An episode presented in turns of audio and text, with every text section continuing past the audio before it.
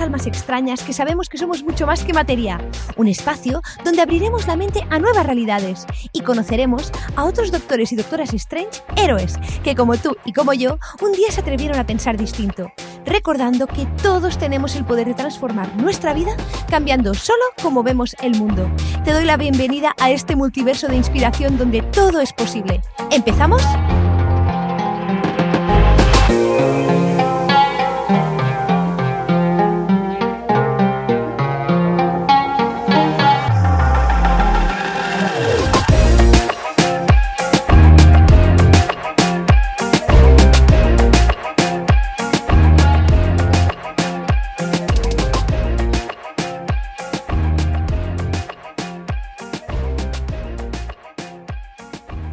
Hola, muy bienvenido, muy bienvenida a un nuevo episodio de la Doctora Strange. Yo soy Vero y hoy vamos a hablar de ciencia y conciencia. Bueno, mm, lo hablamos cada día, ¿no? Y lo escuchamos cada día en los episodios de la Doctora Strange, pero hoy con una de las especialistas en este tema. ¿Y quién es esta especialista? Se trata nada más ni nada menos que la doctora Ana María Oliva, que ha sido una persona que ha estado acompañándome en mi camino desde los inicios y le tengo muchísimo cariño porque no dudó en participar conmigo en la primera cumbre Crecimiento con Conciencia y desde entonces he tenido la oportunidad de hablar muchas veces con ella y sobre todo de beber de su sabiduría, porque creo que es una persona muy, muy sabia.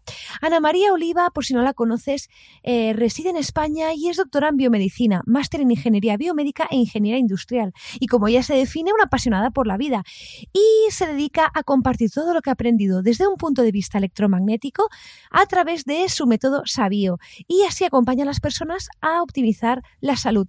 Es realmente una, una doctora Strange muy, muy interesante y deseo de todo corazón que te encante lo que vamos a hablar. En esta, en esta charla hablamos sobre este año que estamos a punto de cerrar y los avances que nos traía la ciencia de la conciencia. Y bueno, creo que es una charla plenamente vigente tanto ahora como por el año que viene. Así pues, deseo de todo corazón que la disfrutes y nos escuchamos dentro. Un abrazo y hasta luego.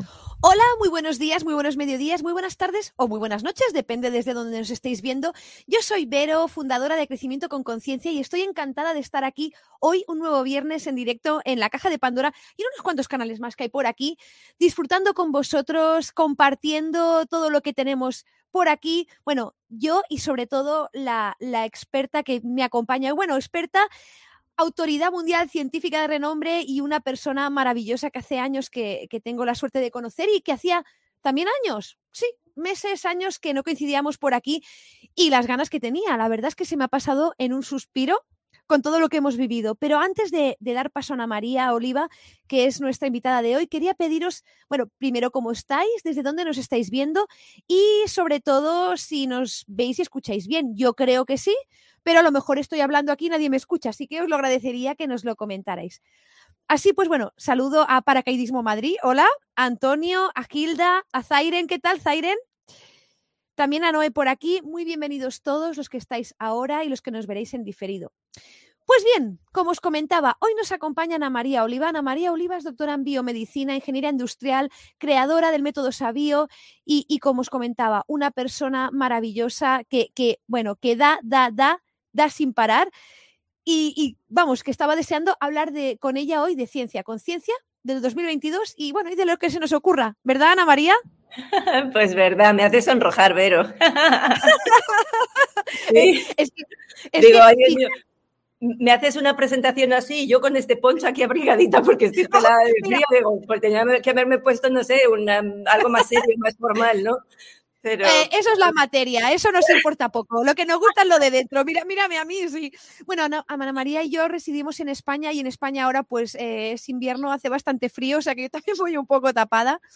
Sí. Y, y, además a Ana María le tengo un cariño especial, además de todo, por lo gran profesional que es y como persona que es, porque además fue de las primeras expertas que participó en mi cumbre Crecimiento con Conciencia. Creo que fue la primera o segunda experta que participó y, que se atrevió conmigo a subir al carro. Y tú fuiste la pionera casi de las, de las primeritas en organizar ese tipo de eventos que luego salieron como setas, ¿no? Pero... Bueno, sí. Bueno, no sé si pionera o me arriesgué un poquillo, pero bueno, la verdad es que nos lo pasamos muy, muy bien y, y conté contigo entre otros expertos y, y la verdad es que estoy muy agradecida por ello, porque así empezamos, empezamos con la cumbre y mírate, míranos ahora, aquí. Míranos, míranos, aquí otra vez, en el éter. en el éter, en las ondas, en... pues, Ana María, bueno, contigo estaría la vida hablando, porque como os comentaba, pues hace tiempo que no nos vemos por aquí ni por fuera de aquí, pero quería preguntarte qué tal estás, cómo estás viviendo esta temporada que hace que no nos vemos, un año o dos, creo, por ahí. Pues mira, yo creo que con, la misma dualidad que, que, somos los humanos, ¿no? Nosotros estamos en este planeta que es un planeta en el que hay una noche y hay un día y hay calor y hay frío y, tenemos esos extremos siempre, pues con ese mismo extremo, ¿no? Por un lado, vamos a empezar por lo positivo, pues fascinada de ver lo que hemos crecido durante este tiempo, ¿no? Lo que hemos aprendido. Yo personalmente siempre me río y digo que he hecho un máster en edición de vídeos, otro máster en descubrir cómo zafarte de la censura, etcétera, etcétera. Es decir, hemos, hemos aprendido muchas cosas. Quien más, quien menos ha hecho otro máster en virología también. Y en... y en spikes y grafenos y de todo, aquí hemos aprendido hasta, hasta nombres que, que nadie sabía sobre todo hemos, nos hemos dado cuenta de que vivíamos en una gran matrix, ¿no? Y que estábamos viviendo en una realidad absolutamente paralela. O sea, esto ha sido como, como ponerte encima de la mesa lo que es crearte una realidad virtual, ¿no? Entonces de pronto nos crean una realidad virtual y te das cuenta y dices, wow, o sea, ¿qué era esto? Cuando nos decían que vivíamos en una Matrix, es que realmente hay mundos paralelos en este mundo simplemente pues porque la gente lo cree, ¿no? Pero al margen de, bueno, pues al margen de esa capacidad de, ver cuánto hemos crecido, pues está también el, el dolor, ¿no? Está el dolor de ver cuánto hemos sufrido y cuánto sufre la gente, la cantidad de traumas que quedan, los niños, que a mí me preocupa muchísimo los niños y, el desastre que hemos hecho con ellos, ¿no? Y sobre todo, pues el también el darme cuenta, por un lado, pues que todo esto es posible porque la gente es inherentemente buena y siempre piensan que el otro también va a ser bueno, pero a la vez, pues darte cuenta de la maldad, ¿no? Entonces es esa dualidad en la que estamos, en la que yo me manejo todo el tiempo, ¿no? Intentando encontrar el equilibrio entre un extremo y el otro, entre ese entre ese ver em, lo bueno y ver también pues el dolor y el sufrimiento y, el, y en algunos casos pues la desesperanza también, ¿no? Que eso es lo, peor. Por aquí te saludan, Fabiana dice que te sigue desde hace años. Muchas gracias. Gracias, Fabiana, eh, gracias Aileen. Gracias a todas las personas que estáis aquí con nosotras. Así, bueno, parece que estemos solas, pero ya sé que no, que estáis desde todas las partes del mundo eh, viéndonos. Y es que además eh, podemos hablar de la censura y de muchas cosas, mm. pero es que te admiro mucho, Ana María, porque durante todo lo que ha sucedido has sido una de las voces que, creo que ha dicho las cosas claras, o al menos desde tu verdad personal, ¿no? Porque al final cada uno dice las cosas desde su verdad.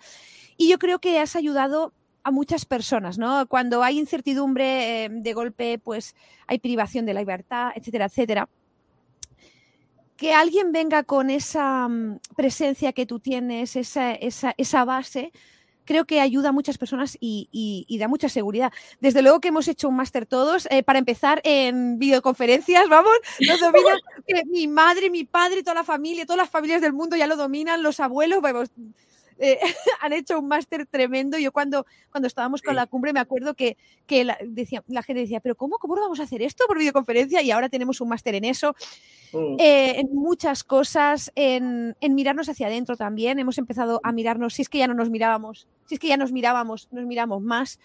Hemos hecho un máster en padres, eh, en homeschooling. Homeschooling. teletrabajando o como sea, eh, sobre esto que dices de, los niños, yo, bueno, las dos somos madres de niños pequeños. Yo reconozco que el mío lo ha llevado bien. Eh, no sé si él lo ha llevado bien. Yo, nosotros los padres a lo mejor no lo hemos llevado tan bien. Todo el tema educacional. También entiendo que depende un poco, ¿no? De lo que vean en casa. Sí, pues depende de los recursos que tú tengas. Te pido disculpas porque tengo este ojito que por lo que sea se me ha metido una pestaña o algo, me anda dando la murga. Entonces estoy aquí con el ojo a vueltas. Les pido disculpas.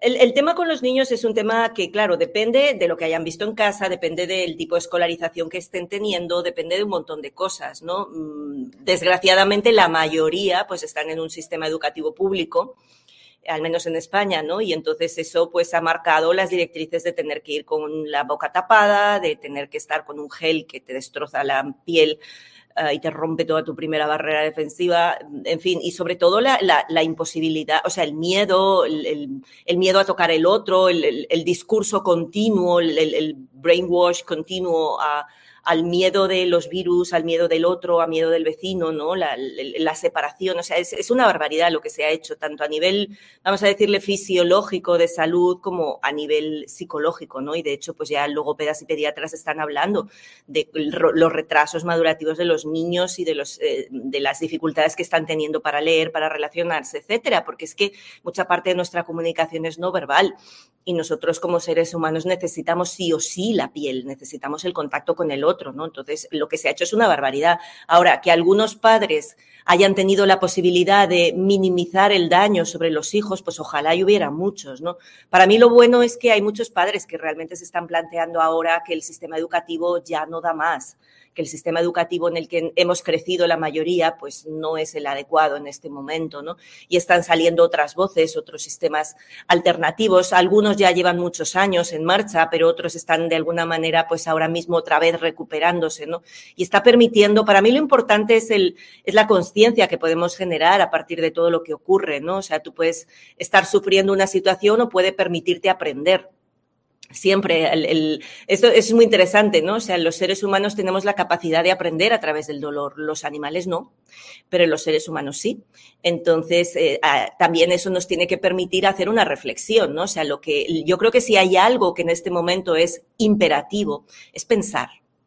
Es que pensemos. Y si te parece, Vero, vamos a hacer una pequeña explicación de qué es pensar, porque solo si pensamos le vamos a empezar a encontrar salida a todos estos puntos, ¿no? Porque aquí no se trata de creer, lo que diga ningún experto. Aquí no se trata de que de, que de pronto la, la, qué sé yo, la agrupación de pediatras no sé qué dicen que ha pasado esto, o que los grupos de no sé cuántos, o que la organización de no sé quién te cuenta, no, no, se trata de que nos creamos, ¿no?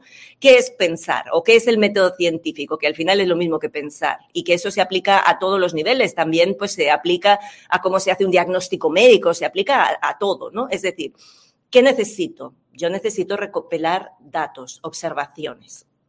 Esos datos pueden ser porque yo los veo, porque yo los siento, porque yo los, eh, los observo, los veo en un vídeo, lo leo en algún sitio. Da lo mismo. La cuestión es que yo obtengo una serie de datos. Y con esos datos, la idea es que sea capaz de construir algo, es decir, que sea capaz de decir, pues esto es así, de una manera en la que no haya contradicción. Normalmente tú tienes una idea a priori dices, esto va a ocurrir de esta manera y coges los datos para confirmar que es así o no es así. Pero en ese, en ese modelo que tú estás organizando, no puede haber contradicción. Si hay contradicción, entonces pues no deja, sigue siendo una hipótesis que habrá que seguir buscando datos para ver qué podemos hacer. Pero si tú consigues construir algo que no tenga contradicción, que no tenga incoherencias, entonces tienes la capacidad de comprender. Entonces has comprendido una verdad, entonces tienes una ley. El sol sale cada mañana. Sí o sí, no hay contradicción, no hay incoherencia, eso es una ley es parte de la ley natural, ¿no? En la que vivimos. Entonces, eso, eso es así. No me sirve eso de que la excepción confirma la regla, ¿no? Si hay una excepción, entonces quiere decir que eso es incoherente, ¿no? Lo que pasa es que fíjate cómo nuestra mente funciona, cómo, cómo pues hemos aprendido a hacer un bypass ahí a lo lógico y a lo racional, ¿no? Entonces, aquí no se trata de, de que te digan, ah, es que ha pasado esto, ah, es que hay que cambiar esto. No. O sea, aquí se trata de que cada uno de nosotros, y esa es la gran oportunidad que tenemos, cada uno de nosotros seamos capaces de pensar de forma libre, de forma creativa, de forma lógica por nosotros mismos. Y ese es el, ese es el esfuerzo que tenemos que hacer, porque la mayor parte de la gente le gusta ser pensada, le gusta no tener la, la responsabilidad de tener que decidir nada, no, pues yo ya lo que me digan lo hago. No, de la esencia del espíritu es la libertad y la libertad es la capacidad de elegir. Para poder elegir tengo que pensar que quiero elegir o tengo que sentir que quiero elegir, ¿sí? Que son inputs. Entonces, lo único que cambia es de qué manera tú adquieres esa información pues el método científico te dice que tiene que ser una información obtenida de forma objetiva, con experimentos. La espiritualidad te dice que es una información que obtienes subjetivamente a través de tu propia experiencia y no a través de libros o de cosas que te digan, sino que eso solo te tiene que permitir un camino hacia ahí, ¿no? Entonces, la única diferencia es qué métodos utilizas para observar. Pero en este momento, tanto en el tema de los niños, pues vamos a observar, o sea, ¿qué, observamos en los niños? Yo te puedo contar un ejemplo de mi vecinito que eh, fíjate, pues si es que pasa el tiempo muy rápido, pero bueno, es igual. Eran, eran navidades y le digo a la vecina, digo, oye, que me llevo, que me voy al parque, ¿quieres que me lleve a tu hijo también a que juegue, que es de la misma edad que los míos? Ah, sí, sí, llévatelo. Me lo llevo al parque y el niño se sienta en un banco y se pone a llorar. Le digo, ¿pero qué te pasa? Dice que no sé jugar con otros niños y me siento mal aquí, quiero volverme a casa. Digo, ¿pero por qué? Bueno, pues porque llevo un año y medio haciendo, bueno, un año y medio, ya no sé, he perdido la noción del tiempo, Vero. Pero sí, ¿no? Ya han pasado dos años de todo esto. ¿Dos, años? ¿Dos, años? Se, me, va, me parece increíble. Dos años haciendo eh, la escuela online y vive en, una, en su apartamento con su mamá la mamá trabaja todo el día y él está todo el día conectado al ordenador para las clases en línea, luego las tareas que les ponen en la tarde, más luego los juegos que pueda jugar él solo, pues es con el ordenador o la PlayStation o lo que sea electrónico. Claro, ese niño lo sacas al parque con un balón y no sabe qué hacer. Bueno, pues esa es, una, esa es, una, observación que yo te puedo contar de mi vida. ¿Qué, ¿Qué consecuencias saco de eso? Eso no es positivo, de ninguna manera, ¿no? Estás viendo niños que bueno, es que, es que es una barbaridad lo que estamos haciendo, ¿no? Estás viendo los niños pequeños que les ponen una mascarilla, pero, pero es que, pero ¿cómo puedes hacer eso? Pero es que eso desafía, vamos a pensar con sentido común, que es lo que yo reivindico todo este tiempo, ¿no? O sea, ¿desde cuándo cualquier patología respiratoria se ha mejorado con una mascarilla, es decir, impidiéndote respirar? Desde nunca, porque eso no tiene sentido. ¿Desde cuándo? Que era una, estas son las típicas conversaciones que tienes, qué sé yo, con la camarera, con el del restaurante, el de no sé qué, que te pide que te pongas la mascarilla para cruzar la puerta, pero una vez estás dentro ya te la quitas, ¿no? Y tú intentas hacerle pensar, le dices, pero usted, ¿esto cree usted que tiene sentido?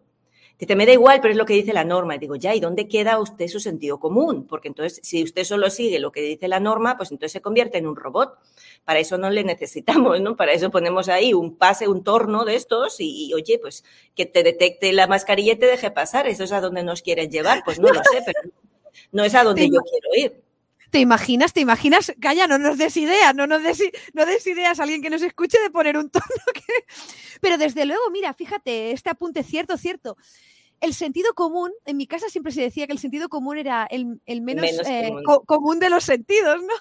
Que por cierto, aquí tenemos a Ana Gabriela que dice que te, que te eh, vamos, que que es muy alentador escuchar a la doctora con su facilidad precisamente para transmitir un conocimiento conservando el sentido común. Bueno, lo que tú decías del... perdón, Vero, le mando un saludito a Gerardo también, que hace rato que no le saludo. Ay, Gerardo, sí, también por aquí.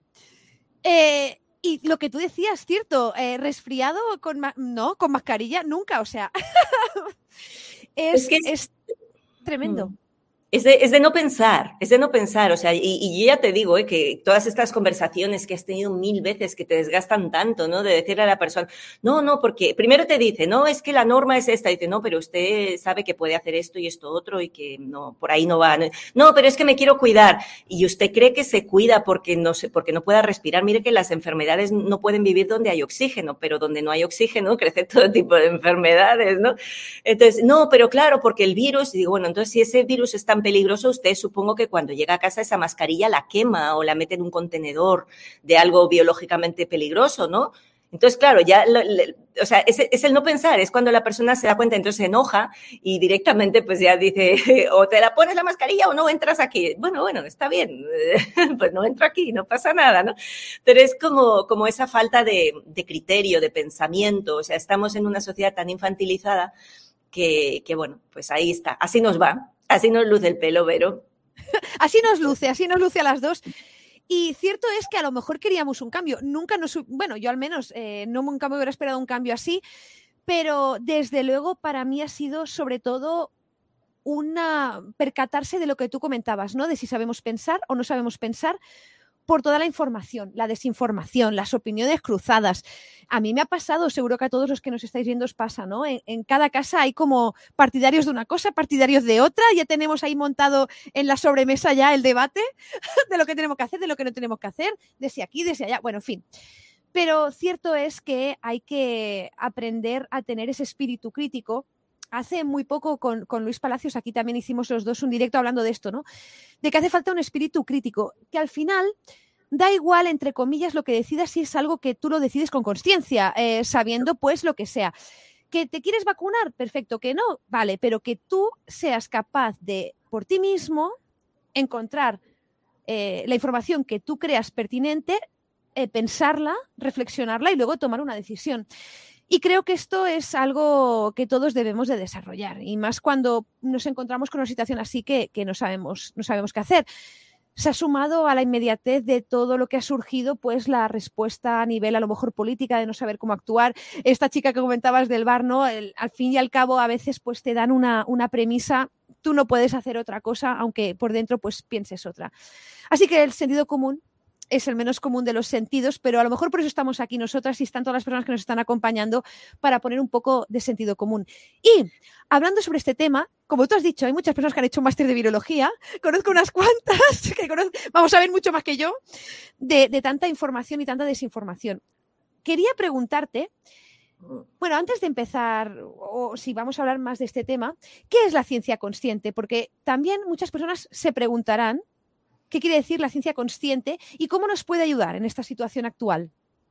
Bueno, para mí, como yo la entiendo o como yo me pongo de subtítulo, esa ciencia consciente, para mí es la ciencia que nos ayuda a contestar preguntas grandes, es decir, la ciencia que me ayuda a comprenderme a mí un poquito más y eso es algo que tú también haces todo el rato, Vero, ¿no? Es decir, la ciencia nos puede ayudar a contestar preguntas muy chiquitas, ¿no? Por ejemplo, pues cuál es el aminoácido que no sé qué y que no sé cuántos, o cuál es la ruta metabólica de no sé qué, o qué frecuencia activa exactamente el virus de no sé cuántos. Bueno, eso son preguntas pequeñas, son preguntas concretas.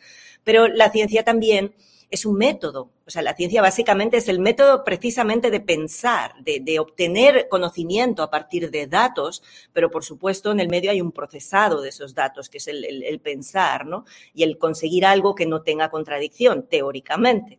Sí, entonces la ciencia consciente para mí tiene que ver con esa ciencia que nos ayuda primero que no tiene ese sesgo de, no está comprada, no es una ciencia comprada, no es una ciencia pagada para obtener un resultado o para alimentar una creencia, que es desgraciadamente lo que tenemos ahora, sino una ciencia que nos permite obtener conocimiento, una ciencia que nos permite generar más conciencia.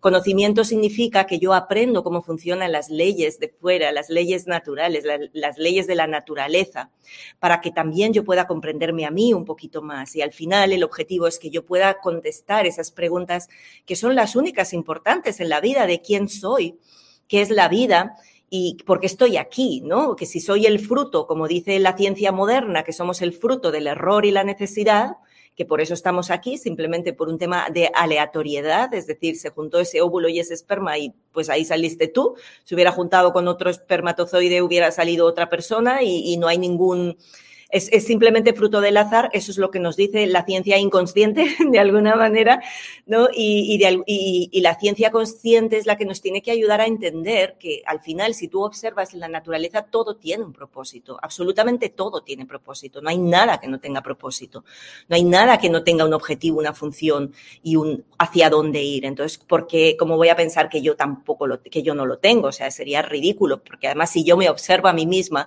absolutamente todo lo que hago tiene un propósito. Entonces, la ciencia consciente es la ciencia que nos recuerda que somos más que materia, que somos más que lo que vemos y que a través de la observación, con ese método científico, podemos también comprender las ciencias espirituales, podemos también comprender otros aspectos de nosotros mismos y que al final esos son mucho más divertidos, más interesantes que simplemente estar analizando la composición química, ¿no?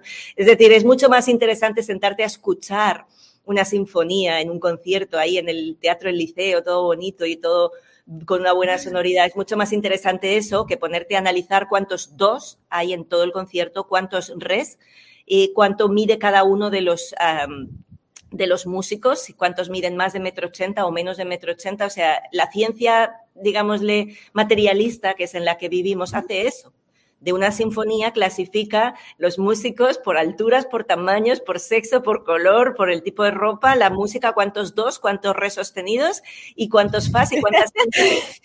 Y con eso se cree que ha comprendido una sinfonía. Pues no es mucho mejor sentarte y escucharla por ti mismo y, recibir eso y a partir de ahí decir, pues esto me gusta o no me gusta, ¿no? Pero claro, para ahí tienes que incorporar otros niveles. Entonces, es salir de esa ciencia tan materialista y tan sin sentido y tan adoctrinada y tan utilizada como un instrumento de poder y de, lavado de cerebro y, volver a, a, una ciencia de verdad, ¿no? Volver a una ciencia en la que el objetivo es comprender la naturaleza esencial de las cosas, incluido a mí misma.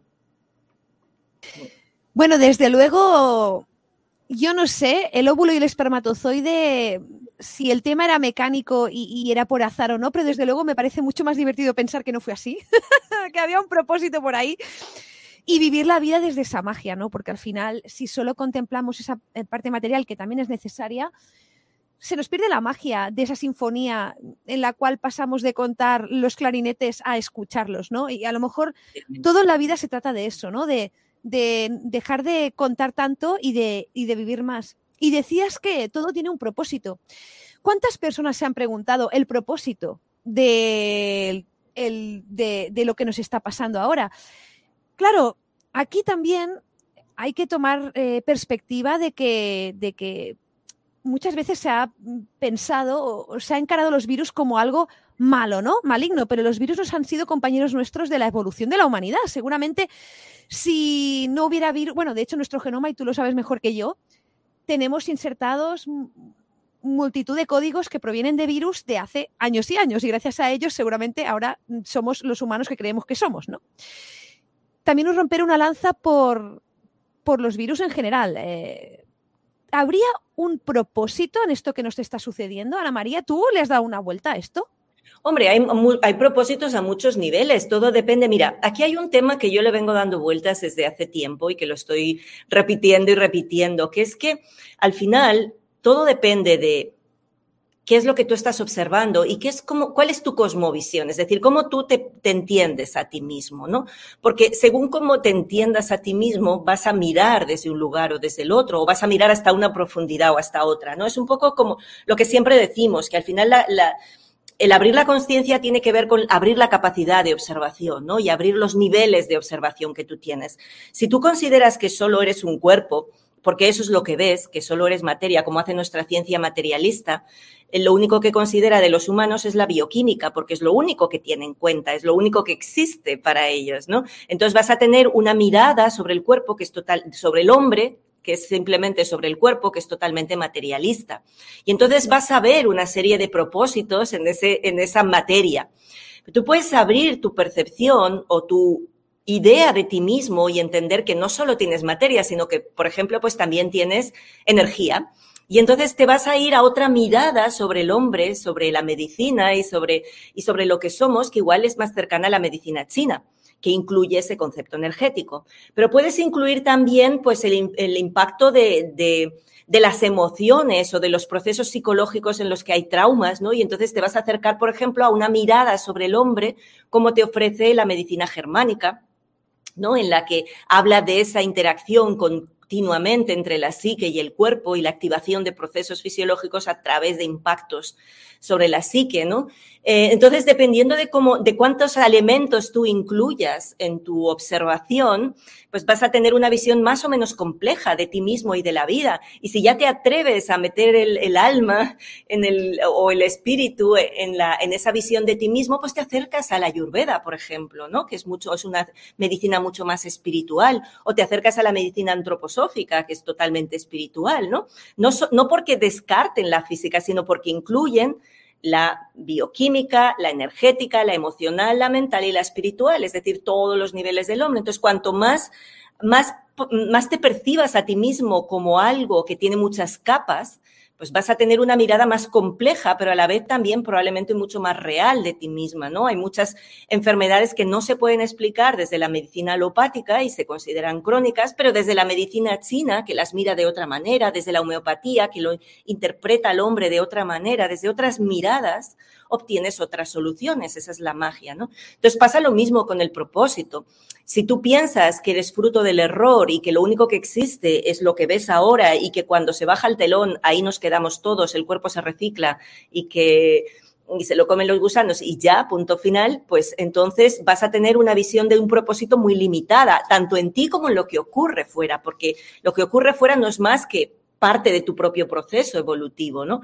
Ahora, si tú entiendes que tienes otras estructuras dentro de ti, que hay un alma, que hay un espíritu, entonces quizás entiendes que cuando se baja el telón aquí, no se baja el telón del todo, se baja el telón, te quitas el traje, el disfraz que llevas y sigues caminando. Sigues caminando, reflexionas, ¿qué tal nos ha ido la obra de teatro? Oye, lo hiciste fenomenal, qué buen papel has hecho esta vez. ¿Sabes qué te digo? Que quiero repetir, que quiero volver a hacer esta misma obra. O dices, no, pues ya me cansé de esta obra, vamos a hacer otra, ¿no? Y entonces ahí empiezas a darte cuenta de que hay un propósito más allá que el pequeño propósito que puedas tener en esta en este pequeño periodo de tiempo del que tú eres consciente, pero todo eso depende de cómo tú te percibes a ti mismo. Entonces, lo que está ocurriendo ahora tiene un propósito pequeño y tiene muchos fractales de propósitos. Desde lo material hay un propósito, desde lo desde el alma hay otro propósito, desde el espíritu hay otro propósito. ¿Sí? Y a veces son contradictorios esos propósitos porque hay cosas que te permiten llegar a procesos mucho más grandes a través de cosas aparentemente negativas, ¿no? Y a mí me gusta el, el yin y el yang por eso, ese símbolo del Tao, de la medicina china, en la que tienes la mitad blanca, la mitad negra, pero en la mitad blanca hay un círculo negro y en la mitad negra hay un círculo blanco que te está recordando que lo que consideramos bueno o malo siempre es relativo en cuanto a que hay una transición continua de una cosa a la otra, ¿no? Ese cuentito del buena suerte, mala suerte, quién sabe, ¿no? De que a través de cosas aparentemente malas, tú consigues beneficios muy grandes. Y a través de cosas aparentemente buenas, pues resulta que se te estropean otras cosas que, igual sí que querías, ¿no?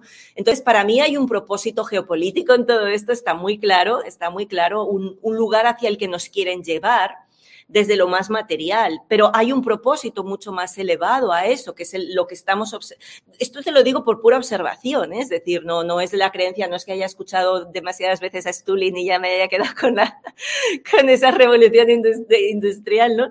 sino que, que es el decir, yo observo hacia dónde van las cosas, que nos, hacia dónde van las tecnologías, hacia dónde va la educación, hacia dónde va todo lo que lo que nos ha estado induciendo hacia un lugar concreto, que es el transhumanismo.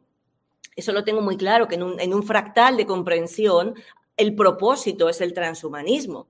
En otros fractales de comprensión, el propósito puede ser el despertar. Precisamente el que tú seas capaz desde tu libertad de no elegir la vía artificial de evolución, sino continuar con una vía orgánica de evolución. Entonces, depende de hasta dónde tú eres capaz de ver. Vas a ver el transhumanismo, vas a ver nada, vas a ver simplemente virus, salud, muerte, vas a ver un paso más allá y te vas a dar cuenta que todo está perfectamente ligado y orquestado para la fusión entre la máquina y el hombre.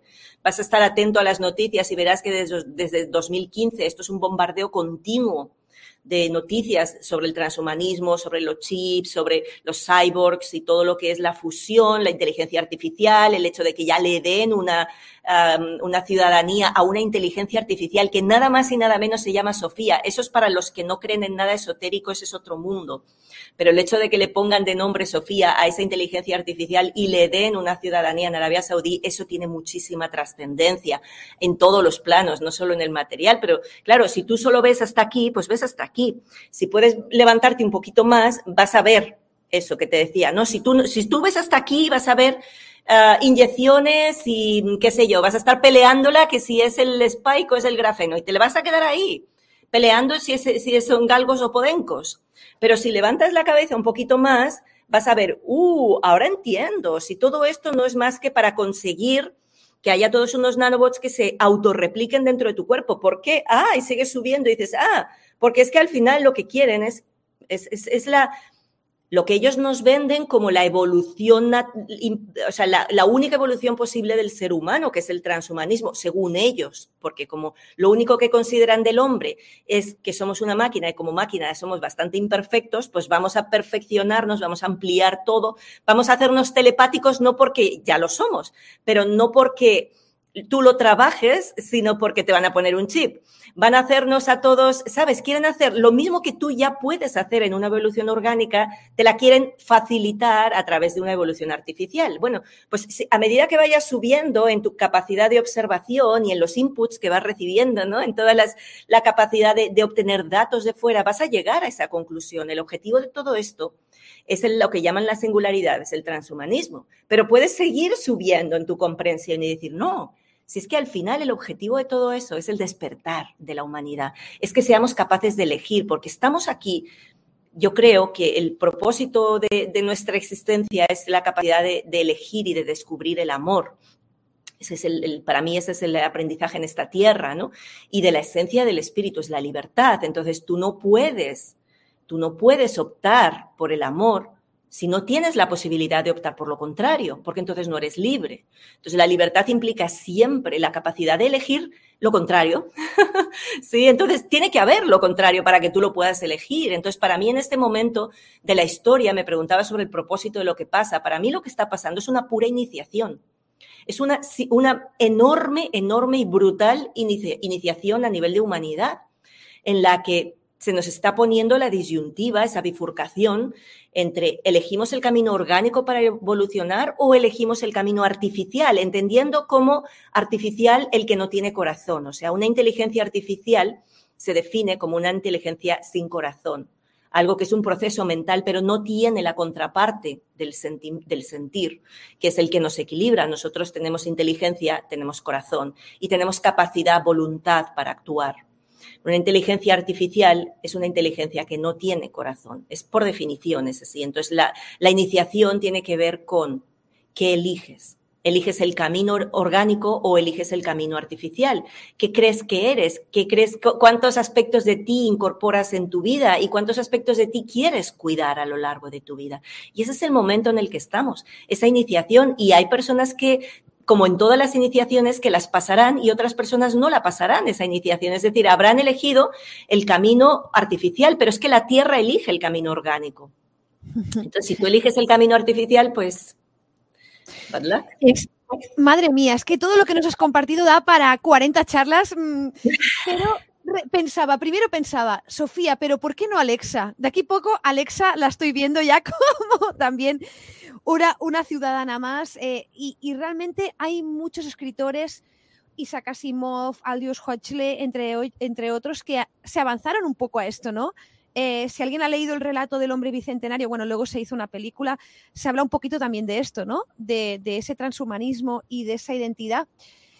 O, por ejemplo, la película Her, no sé si la habéis visto también, donde se habla de esa, de esa conciencia, ¿no? Hasta qué punto esa conciencia artificial es consciente, ¿no? De sí misma.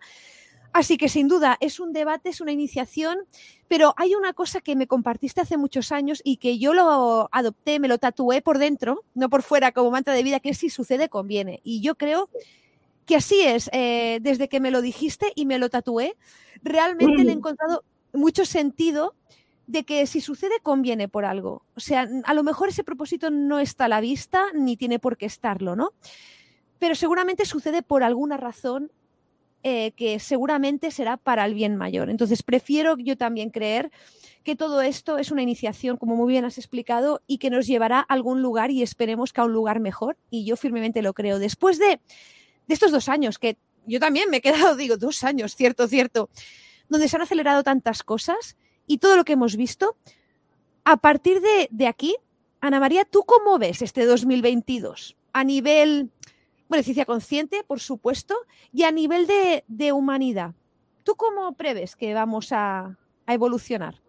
Pues yo lo que observo, no, no, no, tengo bola de cristal y no soy Robert Martínez para saber cómo van las estrellas y qué nos traen los, los vientos astrales, entonces no puedo hacer predicciones, ¿no?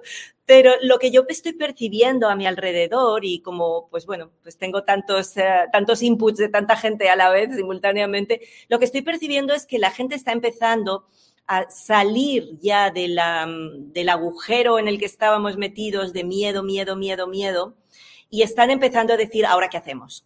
Sí, yo estoy empezando a ver muchos movimientos de ¿y ahora qué hacemos? ¿no? Tanto en la educación, me están llegando gente con, propuestas, ¿no? De decir, oye, quiero cambiar esto, quiero incorporar esto, ¿cómo lo ves? Em, gente que quiere organizarse, sobre todo estoy viendo mucho movimiento de, de ecoaldeas, ¿no? De personas que se quieren ir a vivir de otra manera que, se han dado cuenta que es que al final vivíamos en una realidad virtual totalmente, en la que, bueno, pues te han dicho que tienes que hacer esto, esto, esto y esto, y al final del día has hecho eso, pero bueno, pues seguramente no te acabas de sentir pleno tampoco, ¿no? Y yo veo que la gente está despertando a la búsqueda interior de cómo vivir con mayor plenitud. Todavía andamos un poquito medio perdidos porque desgraciadamente, pues hemos delegado nuestro poder demasiado en, los líderes de la sociedad, en los puestos, ¿no? A los que votábamos y, estamos muy acostumbrados a que, a que sea el otro el que resuelva los problemas, ¿no? Yo ya te pago, pues tú resuélvelo. Pero, pero claro, nos toca el empezar a asumir de a poquito nuestra responsabilidad y, nuestra, y ejercer nuestra libertad, ¿no? Yo creo que este año espero, espero y deseo por lo que estoy viendo, la gente está empezando a plantearse muchas cosas internamente y a querer cambiar cosas. Sí que todavía hay gente que quiere volver a lo que teníamos, no quiere recuperar su vida. Desgraciadamente hay demasiada gente que quiere recuperar su vida. Y la mala noticia es que eso ya no se recupera porque todos hemos cambiado. Entonces, cuando tú cambias, todo cambia. No hay manera de volver a un sitio donde ya no estás. Es decir, una vez el pollito ha salido del huevo, no hay manera de volver a entrar en el huevo, por más que el huevo estuviera muy cómodo y tuvieras tu comidita y estuvieras calentito. No puedes. Ya ha salido afuera, ahora toca inventarse otra cosa. ¿no? Entonces, yo creo que este año va a ser un poquito como el año de, de, empezar a plantear opciones, de empezar a reunirnos, a, ver de qué manera sacamos adelante pedagogías alternativas, pues eh, como ya están haciendo o de qué manera ayudamos a los que ya lo están haciendo a, que tenga más, em, más expansión. Eh, a, empezar a cada uno a cultivar en nuestro pequeño huertito, ¿no? ¿Quién no ha hecho durante estos dos años alguna prueba o alguna cosa de empezar a poner? pues verdad, verdad. Entonces yo, yo lo que veo es que este año ya empieza a ser un año de salir del miedo y empezar a construir. Mira, de hecho, hablando antes del transhumanismo, José Hugo nos dice, dice, el mayor problema es que desde hace más de 20 años ya existen humanos sin corazón. Ya, sé, José Hugo, y eso es un problemón porque además ha sido, en parte, ha sido hecho. Es decir, cuando tú a una persona, y ese es el gran riesgo de lo que tenemos ahora también, ¿no? O sea, hay muchos sistemas de control mental y algunos de los sistemas, como algunos conoceréis, y hoy me estoy poniendo así más conspiranoica, ¿no? Como los MK Ultras y demás, son, son programas de control mental basados en trauma, ¿no? Yo sé que la persona a la que la traumatizas, obviamente, es la víctima, por supuesto que es la víctima, ¿no? Pero esa persona muy traumatizada con ciertos contextos, pues acaba perdiendo el corazón. ¿Por qué? Porque es la manera, eh, y el alma, es la, es la manera en la que funcionamos. Cuando tú tienes demasiado dolor, tu cuerpo se anestesia, pero es que aunque fuera físico, yo tuve un accidente cuando era chiquita, con tres añitos o así, más o menos tuve un accidente bastante grave y yo no sentía ningún dolor. Yo me acuerdo a mi madre preguntándome, ¿te duele algo? Y yo decía, no, no me duele nada, era tan grande el castañazo que me había pegado, me, atropelló una moto directamente, me pasó por toda la cabeza. Entonces era tan grande las heridas que tenía que mi cuerpo no me dolía, había superado el umbral de dolor. Y en lo psicológico pasa igual, cuando, cuando tú a un niño le, le mandas callar todo el rato, cada vez que viene y te quiere contar, mami, que no sé qué, tú, shut up le mandas a callar, le mandas a callar, le mandas a callar, el niño acabará adaptándose, acabará por no sufrir, por no romper el, vínculo, no por no sufrir, por no romper el vínculo, acabará adaptándose, pero en esa adaptación pagará un precio, que es el de no sentir. Y llegará un momento en que depende de esa persona traumatizada hacia dónde la lleves, acabas teniendo un psicópata. Porque si tú miras los grandes psicópatas que hay ahora mismo en el poder, prácticamente todos ellos han sufrido muchísimo de niños. Lo puedes mirar porque están publicados, están publicadas las historias de los Soros y Clintons y cosas, ¿no? Y los, eh, está, todo eso está publicado, las historias familiares, y ves las historias de, de, abusos y de, y, de sufrimiento que tienen. Entonces, eso, el sufrimiento, o te lleva a crecer o no. Entonces, eh, sí, aclaro que hay mucha gente sin corazón. Algunos de ellos porque por evolución lo han ido perdiendo, se ha ido fraccionando ese alma y la han ido perdiendo, la han ido perdiendo. Eso no es cosa de un día solo, ¿no? Pero sí, sí, es un, es un gran problema. Fíjate, dice Claudia, dice, así es, tomar 100% responsabilidad de nosotros mismos, pero eso lo sabemos nosotras. Bueno, nosotros no, pero los que nos rodean. Es que nosotros no estamos en el corazón ni en los zapatos de nadie. Bastante tengo yo con atenderme a mí, como para elegir por el otro. Aquí estamos en un planeta de libre albedrío. Quiere decir que tú tienes la responsabilidad y el poder de cambiar tu vida de hacer, tú tienes la libertad de elegir con tu vida y tienes la obligación de respetar la libertad de elegir de la otra persona. ¿Qué puedes hacer con la otra persona? Ser un ejemplo. A mí por eso me gusta la visión electromagnética de la vida que tantas veces hemos hablado, ¿no? Cuando yo me comprendo a mí misma como materia, pues igual me comprendo que soy como esto, ¿sí? Pero si me comprendo desde una visión electromagnética, me doy cuenta de que hay un campo electromagnético que me rodea, como ese imán. ¿Os acordáis? Imagínate que esto fuera un imán y yo le pongo las limaduras de hierro alrededor y veo cómo las limaduras se ordenan, la materia se ordena en función de ese campo de energía. Bien, pues tú eres un imán caminante, con tu toroide alrededor como una manzanita rodeándote y esa energía está interactuando con la energía de los demás. Entonces, ¿cuántas veces no nos ha pasado que al lado de una persona te sientes bien y al lado de otra persona te sientes mal? ¿Por qué? Pues porque hay una interacción que no se ve a nivel de campos electromagnéticos. Entonces, ¿qué podemos hacer por los que nos rodean? Estar tú bien. Cuanto mejor estés tú, más armónica, más ordenada, las personas que se acerquen a ti más se van a ordenar sin que tú tengas que decir nada. Tú no puedes convencer a nadie de nada porque no puedes. Porque lo que yo como me engorda a mí, no te engorda a ti. Entonces, cada persona tiene que elegir su propio, sus propias elecciones. Para eso está la libertad. La cuestión es que, claro, tú puedes darle luz a la otra persona. Cuanto tú más luz emitas, más va a ver el otro y más va a quedarse pensando en algún momento, al principio probablemente se enfadan porque cuando la gente te ve muy contenta y muy feliz y cuando tú entras sin mascarilla en los sitios donde todo el mundo va con mascarilla y entras saludando y mirando a los ojos y sonriendo, gente que se enoja mucho porque te ven feliz y ellos no lo están y proyectan sobre ti su frustración. Bien, pero hay un momento en el que alguien se te acerca y te dice, ¿y tú qué haces? para no tener miedo? ¿Y tú qué haces para...? Ah, entonces si tú me preguntas, yo te contesto. Si tú no me preguntas, yo simplemente seguiré mostrando lo que soy, seguiré expresando lo que soy, no, no porque quiera convencer a nadie de nada, eso lo llevo diciendo desde el principio, estoy aquí no para convencer a nadie de nada, estoy aquí expresándome a mí misma. Y para que si a alguien le resuena lo que digo, sepas que no estás solo, simplemente como los aullidos de López Mirones, ¿no? Los lobos que aullan en la oscuridad, si te sientes solo, aulla y allá a lo lejos vas a escuchar otro aullido de alguien que te contesta. Ah, qué bien, pues no estoy solo, ¿no? Y, ese es el punto. Entonces, eh, los que nos rodean, cada uno de nosotros tenemos nuestro propio camino, tenemos nuestra propia evolución y nuestro momento de despertar. Este es un ejemplo que lo he dicho muchas veces desde hace dos años. Cuando sale un pollito del huevo? Pues ahí tienes la clara, la yema y ese pequeño embrioncito que apenas se ve y que va comiendo y comiendo y comiendo y creciendo y desarrollando y comiendo y creciendo y desarrollando y cagando y comiendo. Y llega un momento que el pollito no le queda más comida, no le queda espacio, no le queda aire y está envuelto en su propia caquita.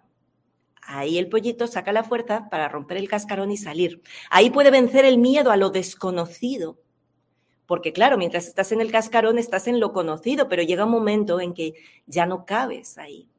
Ya has explorado todo lo que podías explorar ahí, ya has hecho todo lo que se podía dentro de este nivel de videojuego. Pues te toca pasar de pantalla, te toca abrirte a lo desconocido y entregarte desde esa confianza de que si sucede conviene, entregarte a la confianza de que en la vida hay un propósito y que tú no estás aquí fruto del error.